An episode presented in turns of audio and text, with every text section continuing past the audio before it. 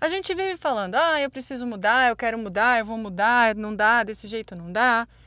Mas o que, que a gente faz que não muda? O que está errado? A gente só não muda se a gente não internaliza essa vontade. É mente, é corpo, é tudo. É a junção dos nossos pensamentos, dos nossos sentimentos e aí partir para uma ação. Eu posso dizer, por exemplo, que a partir de amanhã, de amanhã eu não vou mais comer chocolate. Mas, se eu não internalizei essa vontade, se eu não coloquei como uma meta, eu não vou fazer nada. Amanhã vai aparecer um chocolate na minha frente e eu vou comer.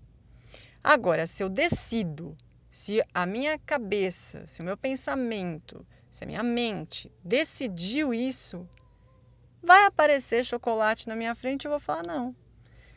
Isso é parecido quando eu decidi não comer mais carne e nem frango. Eu sinto o cheiro e dá vontade de comer? Até dá, mas por questões minhas particulares eu decidi não comer mais frango e não comer mais carne. Mas todo o primeiro passo é mais difícil. Por quê? Porque exige mais da gente. Depois ele se torna um hábito, entra na nossa rotina e fica muito mais fácil. Então, anotando aí, quer mudar? Internalize. É pensamento, sentimento e atitude. Se dentro de nós não tem a vontade da mudança, nada vai mudar. Esse é o Motivação em Áudio.